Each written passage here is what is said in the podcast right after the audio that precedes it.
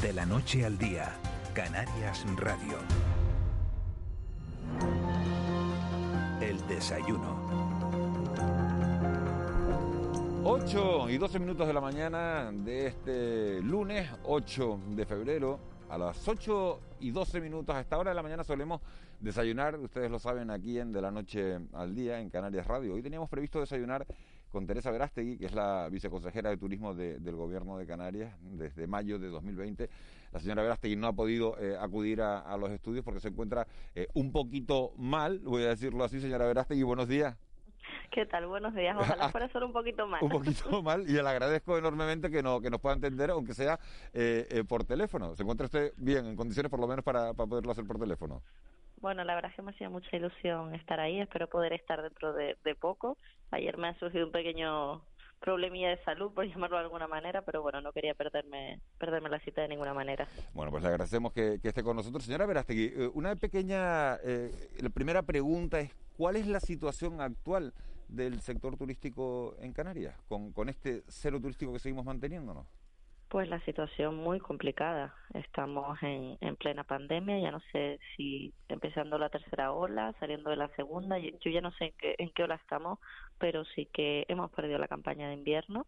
Eh, esto implica que, que hemos dejado de ingresar muchísimo dinero. El gasto turístico, por ejemplo, acumulado en el mes de noviembre en el año 2019 era de 1.500 millones de euros y en 2020 no llegó a 200. Pues al final eso es dinero que, por un lado, se deja de recaudar dinero que sirve para financiar los servicios públicos y por otro lado dinero que las empresas dejan de facturar. Y, y si esa es la situación actual, pues hacer previsiones es muy difícil. Eh, en este momento, en el mes de febrero, tenemos un 86% de la demanda bloqueada por las restricciones de, de, nuestros países emisores, incluso las propias restricciones que tenemos en España, y, y la capacidad aérea programada pues no llega al 70% de, de la que hubo el año pasado, con lo cual muy complicada y gente que tiene ya la vista puesta en Semana Santa. Yo creo que es arriesgado mm, pensar que en Semana Santa todo va a ir bien, ya que lo que es el turismo nacional e internacional mm, va a ser muy residual porque al final si miramos cómo está la península y miramos cómo están los países emisores no podemos pensar que de aquí a siete semanas todo vaya a cambiar y, y vamos a tener que confiar en el turismo interior siempre y cuando la pandemia, los números sigan evolucionando favorablemente, que parece que en los últimos días esa es la tendencia, y se levanten las restricciones de movilidad que tienen, pues, por ejemplo, islas como, Gran Canaria o Lanzarote, con lo cual mm, complicada. Yo resumiría todo esto en, una situación muy complicada. ¿Cuántas camas hay en Canarias, eh, señora Verástegui? ¿Cuántas hay abiertas ahora mismo? Pues mire, no les sé decir exactamente qué nivel de, de hoteles, qué nivel de alojamientos está abierto. Eh, ciertas personas del sector dicen que ronda el 5%. Lo cierto es que, que no se puede saber. Nosotros vamos teniendo los datos a, varios meses vista una vez han, concluido. Lo que sí es cierto es que muchísimas personas están todavía en ERTE del sector turístico y, y los datos que sí tenemos es que las ayudas que hacen falta para, para el sector eh, se cuantifican en un mínimo de 200 millones. Además, tenemos que recordar que nosotros, nuestra consejería. Eh, ese, cálculo, ese, ese cálculo de 200 millones, ¿de quién es? Se lo digo porque aquí estuvo el otro día José Fernando Cabrera, que es un empresario eh, turístico conocido, de, por lo menos en la, en la provincia de Santa Cruz de Tenerife, y ya hablaba de mil millones. Sí, estamos hablando de, del, del, sector turístico, los números que tenemos nosotros, como quien dice, para ir escapando y no cargarnos el tejido empresarial. Hace unos días tuvimos una videoconferencia con el Ministerio y la consejera le, hacía saber al Ministerio que, que están muy bien los fondos europeos, que estamos preparando grandes proyectos, pero que si no tenemos ayudas directas al, al tejido empresarial, el tejido empresarial no va a sobrevivir. Por eso, pues los cálculos que se han hecho con la Consejería de Economía y de Hacienda, que son quienes están colaborando activamente en la búsqueda de fondos, es que mínimo 200 millones solo para lo que es nuestro nuestro sector turístico. Y por supuesto que no sería una medida puntual, tendríamos que mantenerla en el tiempo más allá de las que ya tenemos a día de hoy. Lamentablemente seguimos esperando el plan estatal, ese plan que nos anunció la ministra de septiembre, que va a haber un plan específico para Canarias, que van a haber ayudas para Canarias, que además lo hizo en el seno del Consejo Canario de Turismo, delante de, diferentes agentes del sector. Y, bueno, parece que, se les ha olvidado. Nosotros se lo recordamos yo creo que si no diariamente, semanalmente, seguimos esperando, las promesas siguen estando ahí, pero desde luego que que de promesas no vive el sector, porque ya no solo hablamos de turoperadores, de aerolíneas, de grandes empresas que lo están pasando mal, sino yo creo que si, si algo ha salido de esta crisis es que todo el mundo se ha concienciado de que pequeñas empresas, autónomos, eh, sector servicios, al final todos dependen directa o, indirectamente del turismo. Pero usted ha ido al consejero de Hacienda, usted es la consejera, ¿no? Cuando al final el consejero de Hacienda es el que reparte, ¿no? Es, por órdenes del presidente o, por, o, por, o por iniciativa propia, es el que dice, bueno, esto para industria, esto para economía, esto para turismo. Claro, pero primero oye las demandas de cada consejería. Ustedes le han pedido solo, a ver, señor Rodríguez, Román Rodríguez, nos hacen falta 200 millones, con esto escapamos. Eso es lo que han pedido ustedes. Porque después ya está en la facultad del consejero de Hacienda de decirle, mire, me piden mil, les puedo dar 200, porque lo demás tiene que ir para sanidad o lo demás tiene que ir para educación. ¿Ustedes cuánto le han pedido a Román Rodríguez? Como bien dice, eh, nosotros somos el, pepito grillo del turismo que, la consejera una y otra vez ha repetido, ha concienciado y, desde el primer momento yo creo que se ha visto que ha estado trabajando codo con codo con el propio presidente eh, hemos sido pioneros en el decreto para los test antígenos, fuimos pioneros en pedir pruebas en, los alojamientos reglados y, en esa misma en esa misma línea se le ha pedido fondos. Yo creo que tanto al presidente como al consejero de Hacienda. ¿Cuánto ha pedido turismo, señora Verástegui? ¿Cuánto le ha pedido al consejero de Hacienda? Nosotros hemos cuantificado, y el consejero de Hacienda también lo ha dicho en declaraciones recientemente, que mínimo 200 millones de euros solo para el turismo, más allá de todas las ayudas que se van a sacar, por ejemplo, desde Economía, que ya anunció la consejera, la señora Elena Mañez de ayudas al comercio, ayudas a la hostelería. Más allá de ello, nosotros 200 millones mínimo para el turismo. Ahora hay que buscar los recursos económicos. Se están buscando los recursos y, espero que dentro de muy poco podamos disponer de ellos.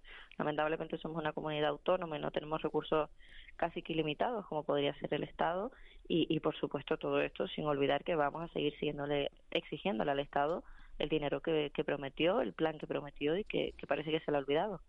Eh, buenos días, eh, viceconsejera. ¿Qué les parece a ustedes que ahora eh, AENA anuncie la adjudicación de, dispensarios en 15 aeropuertos para realizar, realizar test cuando esto fue una, un, clamor, ¿no? una petición eh, del sector turístico algunos meses atrás, ¿no? que se veía que esto podría ser una, una vía ¿no? para, para la llegada de turistas?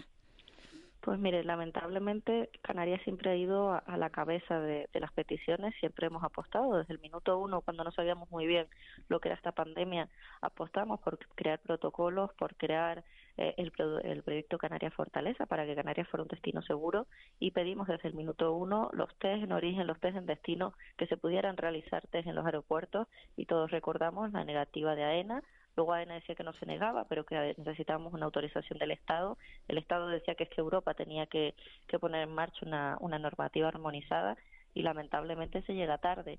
Que nosotros nos alegramos todo lo que sea facilitar eh, el movimiento de personas y todo lo que sea facilitar la llegada de turistas, por supuesto que nos alegramos, pero hubiera estado bien que hubiera sido hace ocho meses cuando cuando todos pedíamos ya estos test, el sector, el propio gobierno de Canarias, y lo único que encontramos fue pega tras pega empezando por Europa que no no estuvo al nivel de lo que de lo que se requería y el Estado que que no yo no sé si no veía no quería ver si esta pandemia le quedó grande pero desde luego que llega tarde. Eh, viceconsejera buenos días.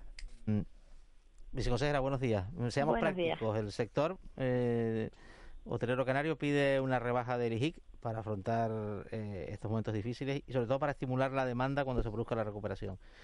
¿La Consejería de Turismo está a favor o en contra de esta propuesta? Pues mire, esta propuesta se ha debatido bastante y sinceramente creo que Canarias no es un destino, no es un destino de compras. Eh, se debatió también con, con el posible, bueno, el posible no, con el Brexit y posibles medidas para paliar sus efectos, pero la realidad es que, que lo que desde Hacienda se nos comunicaba y luego nosotros comprobamos que era cierto, que, que es una cantidad muy residual, es decir, nosotros no somos un destino turístico de compras donde la gente vaya a comprar y al final si uno lo que hace es bajar el IJIC al turista, bajar el IJIC al que viene de fuera, vamos a tener que recaudar de alguna manera. Y también al alojamiento, no solo, también al alojamiento, no solo las compras, ¿no? Claro, pero al final si nosotros le bajamos, los servicios públicos se tienen que mantener. Si nosotros bajamos el IJIC al turista, vamos a tener que subir el IJIC al residente. O si bajamos el IJIC de todo lo que implica el sector turístico, tendremos que subirlo y tendremos que recaudar por otro, por otro lado. Y yo creo que las familias canarias en este momento están de todo menos bollantes de ingresos. Eh, ¿Tienen ustedes previsto o tienen ustedes eh, conocimiento de si el mercado turístico eh, británico o esperan que se reactive eh, pues antes de lo, de lo previsto debido al ritmo que llevan de vacunación, que llevan un buen ritmo, ¿no? Quiero decir que si ustedes tienen previsiones de que, de que los británicos empiecen a venir antes de lo, de lo previsto. Las previsiones son bastante, bastante difíciles porque porque efectivamente, como le dije al principio, todo cambia de un día para otro, pero sí es cierto que, que todo lo que es una vacuna parece que, que, es una buena que es una buena noticia. Parece que, que Reino Unido va, va vacunando más rápido de lo que de lo que se esperaba y, bueno, ahora la incógnita que mañana decía parte del gobierno del gobierno británico que, que ellos no estaban por la labor, por ejemplo, del pasaporte, que, que ellos no, no querían discriminar a unos respecto a otros. Al final está todo muy en el aire, pero sí que es cierto que una vez puedan activar su movilidad, porque recordemos que en este momento no pueden venir a, no pueden salir de, vamos, no pueden entrar a España, una vez se active esa, esa movilidad, es nuestro principal mercado emisor y desde luego que todo lo que sea recepción de turistas va a ser una buena noticia y esperemos que así sea, pero a mí me gusta ser muy prudente con las previsiones. ¿Cuándo van a reactivar ustedes o, o, también va en función de la evolución de la pandemia, digamos, las estrategias de, promoción, de decir, bueno, eh, el turismo está de vuelta, Canarias está de vuelta? Hombre, en este momento se siguen llevando a cabo pequeñas campañas, se sigue en contacto con el cliente, pero desde luego que, que lo que no se va a hacer tampoco es perder el dinero. En este momento eh, la actividad está totalmente parada y lo que se está haciendo es evaluar el, el transcurso de la pandemia en los diferentes países para ir, ir creando una estrategia de, promoción para cuando se pueda activar la demanda. Cuando se pueda activar, pues ojalá lo supiéramos. Una última cuestión, eh, señora Verástegui. Este fin de semana las patronales hoteleras se quejaban en, la prensa de que están pagándole a los ayuntamientos servicios que ni siquiera están utilizando. Por ejemplo, el, servicio de, de, recogida de basura. Decía Jorge Marichal que hace meses que se pusieron en contacto con los ayuntamientos, que los ayuntamientos no le, no le han contestado. Deberían de dejar de pagarse. Yo sé que usted no trabaja en la FECAN, sino en el gobierno de Canarias, pero eh, eh, ¿le parece justa la demanda? ¿Deberían dejar de pagarse esto, esta serie de impuestos? Parte de las líneas de, ayudas que se quieren poner en marcha desde, el gobierno de Canarias va a estas exenciones fiscales y, e incluso que, sea el gobierno de Canarias quien asuma, porque volvemos a lo mismo. Si se deja de recaudar, tenemos que parar los servicios públicos. Si un ayuntamiento, que por regla general son entidades que dependen de su funcionamiento de pequeñas cantidades que recaudan, si, si esa cantidad se deja de recaudar, pues o se paralizan los servicios públicos o se tiene que subir por otro lado. Una de las líneas de ayudas que, va a poner en marcha el Gobierno de Canarias, y, así lo anunció el señor Román Rodríguez, es que el Gobierno de Canarias haga frente a este pago de, impuestos y tasas municipales para que la corporación local no deje de, de recaudarlo y sea el Gobierno de Canarias quien haga frente. Teresa Verástegui, viceconsejera de Turismo del Gobierno de Canarias. Muchísimas gracias por habernos atendido. Que se recupere usted y que pronto podamos tenerla por aquí. Gracias. Eso espero. Y disculpen haber avisado a última hora. que se recupere usted. Buen día.